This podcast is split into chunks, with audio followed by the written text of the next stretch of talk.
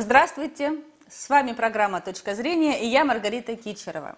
Тема нашей сегодняшней программы – границы дружбы. Что не стоит прощать в дружбе, нам расскажет политтехнолог, генеральный директор коммуникационного агентства «Маркелов Group» Маркелов Сергей Николаевич. Здравствуйте, Сергей Николаевич. Да, здравствуйте, здравствуйте, Маргарита. Сергей Николаевич, предательство. Какие варианты его есть в дружбе, если уж говорить о о том, что не стоит прощать. Маргарита, давайте вот всегда мы с вами, как бы, чтобы читателям, ой, прошу прощения, господи, чтобы э, зрителям было интересно и слушателям, а давайте все-таки чуть-чуть будем отвечать на вопрос, как бы чуть отступив, чтобы к нему подойти уже к конкретному ответу. Потому что вообще как бы вы всегда поднимаете такие достаточно глобально большие психологические темы, психологические конструкты. А мне хочется, чтобы как бы зрители подошли внутренне вместе с нами, с вами, вот к этим открытиям, а что же происходит в их реальной жизни и как вот к этому понятию предательства внутри дружбы относиться. Я поэтому начну коротко, так буквально двухминутный мастер-класс по поводу вот что есть наша жизнь. Наша жизнь это как бы сочетание двух вещей. С одной стороны, это наше, наше, наше тело, то есть наша физиология, нас родили родители, и у нас есть определенный набор генетический, так сказать, вот всех этих факторов, которые на уровне бытовом можно называть, это то, что у нас как бы набор физиологических параметров, которые с одной стороны делают нас ощущение удовольствия, удовлетворения, счастья, а, как бы спокойствия, отсутствия тревожности, а с другой стороны в теле у нас есть набор, набор определенных инструментов физиологических, том числе и в мозгах, в том числе и в надпочечниках, которые делают нашу жизнь более тревожной, более такой сомневающейся, более такой, значит, включаются элементы страха, в широком смысле, и социального страха, как беспокойство, например, за будущее, за детей, и э, внутреннего физиологического страха, беспокойства за самого себя, там, боязнь высоты какая-нибудь и так далее. Так вот, почему это важно? Предательство вот э, жизнь человека, да, вот мы себя сами воспринимаем окружающий мир э, через так называемую систему фильтров или через личность. Юнг, Юнг называл это эго и так далее, и так далее. То есть что это значит для практического, для простого человека? Это значит, что он должен понимать, что мир вокруг это не то, что э, э он понимает. Мир вокруг это то, что человек, смотря и общаясь с этим миром, превращает в свои внутренние реакции, внутренние смыслы, внутреннее понимание жизни, внутреннее понимание самого себя и вообще как жить и так далее, и так далее. Что это значит с точки зрения дружбы и, и предательства?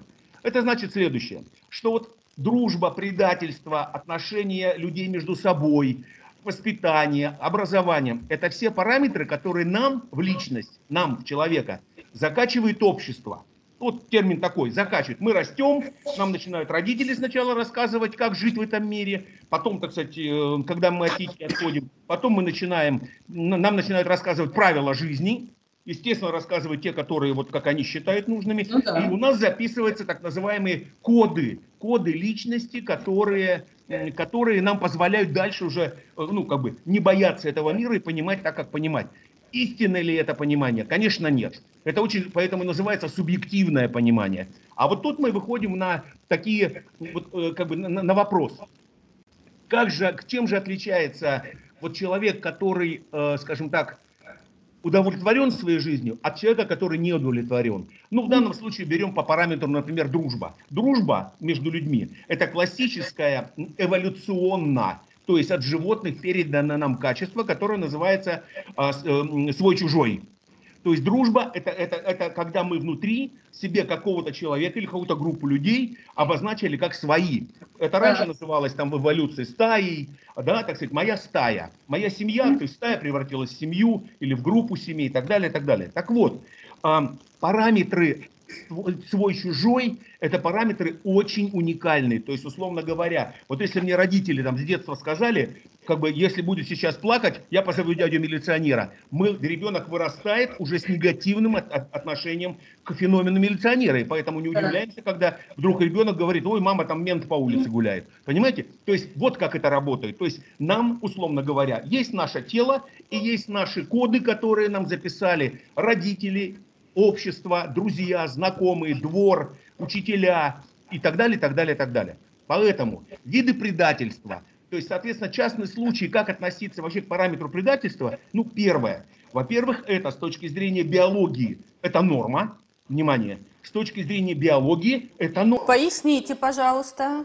Давайте поясню, с точки зрения биологии, то есть, условно говоря, с точки зрения животного, когда там мать до определенного состояния медвежонка вырастила или кого-то, и он спокойно ушел в силу своих половых инстинктов и ушел делать новую семью, то вот эта сепарация, это нормально. Мать не воспринимает это как предательство. А почему человек воспринимает это как предательство? Вот тут совершенно верно, Маргарита. И вот тут мы подходим к самому вкусному. А предательство, дружба, вот это, это вот и все остальное, такие характеристики, любовь, э, там, не знаю, знакомство, э, там, э, не знаю, коллеги, партнеры, это все обществом придуманные названия. То есть, условно говоря, этого нет на самом деле. Это сим, символизм, это, это нам общество подкидывает символы, общаясь с которыми нам удобно не пугаться его или как-то относиться к нему. Переведу опять на простой язык, еще более простой. То есть, другими словами, вот сколько существует людей на земном шаре, столько существует описаний, что такое предательство. Угу. Вот в чем фишка. То есть в связи с тем, что вот как у нас на пальцах уникальные отпечатки, угу. так у нас в психике уникальные наборы, наборы, э, так сказать, значений э, того, как мне понимать что-то. А это понимать что-то опять я почему и сказал, мы должны, чтобы зрители поняли, что э, почему плохо или хорошо. Плохо или хорошо это, физи... это телесный ответ. Плохо или хорошо, мне плохо, заболела голова, защемило что-то, меня там тошнит, еще что-то. То есть физиология всегда подкрепляет. Или хорошо, я такой, о, лежу на пляже, на Мальдивах, теплая водичка, мне хорошо. То есть всегда тело перепроверяет все, что мы видим в, в ощущениях этого мира. То есть предательство в дружбе, предательство в любви, это нормально? Это нормально. Вот с точки зрения физиологии. А почему тогда общество не, при, не, не принимает это? Вот, Маргарита. И дальше следующий интересный момент. Дело в том, что мы устроены так социально, что э, общество подкинуло нам в рамках своей эволюции, общество подкинуло и, нам идею, что выделяться то есть будь как все. Идея такого среднего человека. Будь как все. И поэтому вот это будь как все, некая такая защита общества. Если будешь как все, ты будешь в безопасности, ты будешь иметь зарплату, ты будешь иметь то-то. Ну безопасность разве это плохо? Это хорошо. Но тогда, но, но в ответ, обратная сторона медали, это значит, что если ты не с такой, как все, ну, например, там, что происходит, допустим, типичная ситуация, допустим, по дружбе или по предательству. Там муж с женой, так сказать, вот там или с кем-то с другом подружились, как бы девчонка, две девчонки, и там девчонки между собой общаются, или одна приходит домой, матери рассказывает, слушай, мне вот мне так Вероника, вот, вот, вот она мне так вот вроде нравится, но вот какая-то она такая вот нечестная, тут там мне на уроке не, не сказала что-то, тут на перемене подошла, мимо меня прошла. Мам, как мне к этому относиться? Мы типа мы дружим или нет? Обычная опытная мама с позиции своего личного опыта говорит, то есть либо там, включай терпимость, либо будь как все. Тебе не нравится эта девочка, перестань с ней дружить. Понимаете, вот обычная усредненная реакция «перестань». То есть общество ведь оно что делает? А, удивительную вещь. Общество прекращает. Да, то есть общество ведь оно, смотрите, задача общества не делать нас счастливыми. Задача общества не делать нас несчастливыми. Поэтому счастливыми каждый делаем себя сами. Поэтому, когда мы говорим там, что дружба и хорошая дружба – это наша работа между нами и теми своими людьми, которые, а, с которыми мы хотим дружить. А когда мы ругаемся и хотим, там, не знаю, там, порыве гнева, даже мать говорит, да я тебе сейчас убью ребенку там на уровне такого вот болтовни словесной, да, там я тебе сейчас там голову оторву, любимые фразы матерей там или от, э, отцов. Не отрывают же, и общество это бережет, потому что это уже уголовка, если на самом деле ты окажешь какое-то воздействие отрицательное. Возвращаемся. Итак, а, Предательство – это уникальное, уникальное описание для каждого человека. Дружба – это уникальное описание параметров для каждого человека. Любовь – это уникальное описание для каждого человека. Отсюда вывод, что сколько людей, то есть можно всю жизнь говорить со своими знакомыми и врагами о предательстве, вы никогда не договоритесь до, до точки, где вы поймете, что, о, мы думаем, что предательство одинаково понимаем. Мы не понимаем этого одинаково, поэтому люди упрощают как бы свою коммуникацию, усредняются говорят, ну ладно, все окей. Но что возникает дальше? Как только вы э, там э, пойдете с кем-то обсуждать, там, слушай, вот там, не знаю, он мне изменил, и как бы как вариант предательства, муж там, так сказать, это самое, там что-то сделал, переспал, там, так сказать, с какой-то моей подругой и так далее. Ну, предатель же.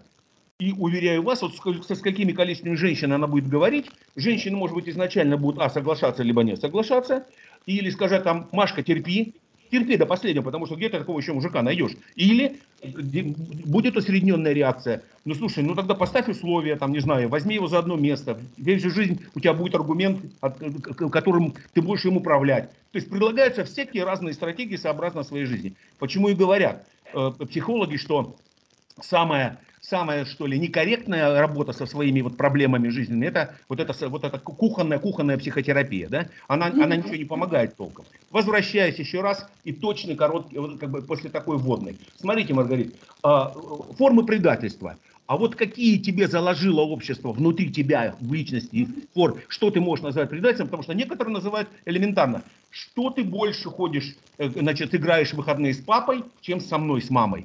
Ты предатель. Ну, я да. тебя родила, я тебя вся. Вот и все. И никуда эта тут печать предательства, вот что мы под нее хотим, то каждый человек упаковывает. Поэтому говорить о формах предательства, ну, можем, например, так... Ну, хорошо, хорошо, хорошо, Сергей. Но э, давайте тогда как э, психотехнологу, э, э, человеку, который, на мой взгляд, понимает... Э, мотивы, да, человеческой души. Вот смотрите, сплетня, да, и злая шутка. А, почему от таких людей стоит дистанцироваться и стоит ли вообще прощать? Вот э, расскажите, пожалуйста, что э, лежит в основе, может быть, э, какая опасность? Вообще в основе любой коммуникации, особенно дружеской или недружеской, лежит всегда манипуляция. Поэтому то, что вы называли как частный случай манипуляции, это шутки, ирония, злая шутка, ироничная шутка, сарказм, так сказать, э, как бы припрятанное унижение, когда это все манипуляции. То есть, условно говоря, знаете, как да. эта фраза знаменитая, я ненавижу э, злых собак и их хозяев. Вот про кого вы сейчас подумали, я злой сказал? Я ненавижу злых собак и их хозяев. Естественная реакция нашего мозга, что и хозяева такие же злые, как собака.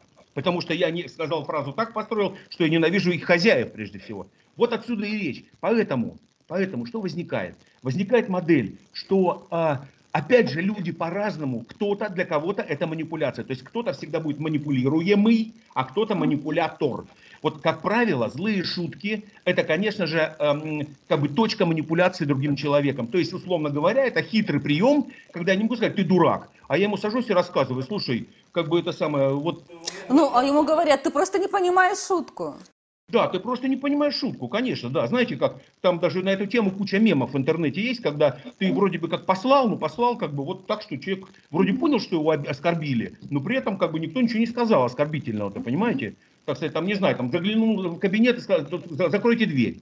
Ну, как бы казалось бы, ну и закройте дверь. Тебе же никто не сказал, ты дурак, э, так сказать, что ты не вовремя заглянул в мой кабинет. Нет, ну человек этого, оп, манипуляция возникла, дверь автоматом закрывается в 99% случаев. То есть, еще раз, другими словами, мы, к сожалению, все проблемы людей, о каких бы мы с вами ни говорили и будем говорить дальше, они завязаны на одно. На границе кон конфликт всегда на границе А. Моих личных убеждений, которые я думаю, что они личные, а на самом деле они не личные, и, и то, что мне в те ситуации, в которые я с ними попадаю. И вот, условно говоря, наш мозг наш, наша жизнь, наша личность, это некое сито, в котором есть большая дырка, например, которая называется «Ой, я очень обидчивый». И поэтому человек, вот, вот, вот там из ста ситуаций, в которых там средний человек не воспримет как обиду, этот человек всегда будет воспринимать одним фактором – обида. Потому что у него в сетке дырка под названием обида. У другого человека сетка, сетка все, а все остальное мелкое. То есть, например, он говорит... Ну а как себя поддержать в это время, когда у тебя дыра? когда дыра, ой, слушайте, ну, во-первых, э, э, любые способы, э, так сказать, психотерапевтические связаны с чем? Это, а, как бы сказать, сейчас, сейчас формулирую точно, а, дыры-то, это, как бы, знаете, так, это просто метафора объяснения, то есть это все виртуальное. То есть, другими словами, первое, что нужно себе сказать, ну, всегда вот как бы вот как человек, как личности, что э, мое личное мнение, оно сформировано Э, так сказать, кому-то спасибо обществу, кому-то не спасибо, кто-то меня натренировал и ожог, ожог, ожог мне душевный сделал там разводом, да, кто-то наоборот меня поддержал. То есть первая, первая, первая фаза. Я это не то, что я, я, я о себе думаю. То есть имеется в виду, что мое тело это не то, что я себе напридумывал. И вот эта фаза психотерапевты обычно отделяют вот эти мысли от того, что ты думаешь, что это прям твои мысли. Нет, мысли мыслями, а ты, а ты это ты. И поэтому как только человеку, ну, самое простое, как это проверяется? Господи, ну вот ты обиделась или ты обиделся. Вот если ты подойдешь к стенке и сделаешь знаменитую стойку на голове йоговскую, и в этой ногами вверх вдоль стенки встать, на ручечке, на треугольничек вот на такой, и встать вверх тормашками, попробуй в этой позе обидеться, подумать об обиде. Невозможно. Другому. Телесно. Тело не позволяет. Ну, тело не позволяет, тело тебя просто переключит и защитит. На этом и основаны практики, что э, вот а- а, любое негативное состояние, любой мой дефект, ну, условный дефект моей личности, то есть что мне записали другие люди, спасибо или не спасибо им, в кавычках большое, я должен понимать как то, что я, это, это виртуально, это, это мой внутренний мир, который может быть, который работает. Единственным критерием, который позволяет работать с этими мыслями, является тело. Вот оно точно не обманет. Вот тело не обманет. И отсюда вывод. Поэтому люди ходят, что у нас предлагает общество? Телесные практики, фитнес, там, так сказать, йога, э, под, под- подвисни, поскака- пос- поскочи часочек на лошади, и ты посмотришь, как у тебя меняются мысли. То есть, другими словами, самый простой способ подумать о чем-то по-другому, например, снять обиду, снять, э, снять раздражение, там, не знаю, там, снять измену, снять, снять э, оскорбление какое-то. Это первое.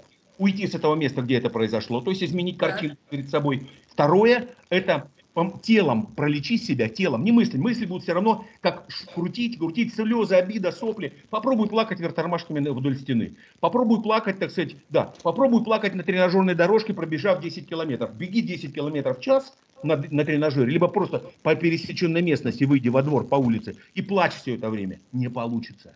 То есть тело – это главный лекарь наш. Э, Я повторяю сейчас, меня кто-то там из психологов может осудить, но мы сейчас говорим о таких, о, о простых, быстрых вещах.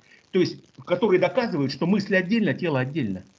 Ты не можешь там, не знаю, там еще что сказать, ты не можешь там думать, думать все время о разводе, если ты э, там каждый месяц спокойно куда-то можешь поехать к маме с папой, ты где-то можешь что-то поиграть, вспомнить старых друзей, съездить на шашлыки, что-то еще. То есть ты начинаешь как бы телесно, телесно и, и контекстом, то есть условиям, в которых ты, ты начинаешь себя пролечивать. Что называется в народе время лечит. Вот время лечит, это как раз попытка. Как бы, если развелись, конечно же, например, жить рядом, это, это трагедия разведенным. Разъехаться надо физически, потому что вот расстояние, оно облегчает эту историю. Ну и так далее, так далее. Там, вот, вот понятно, что это не все так просто, э, но, но примитивно. Но начать, по крайней мере, помогать себе вполне возможно, переключив свои мысли и поменяв элементарно позу.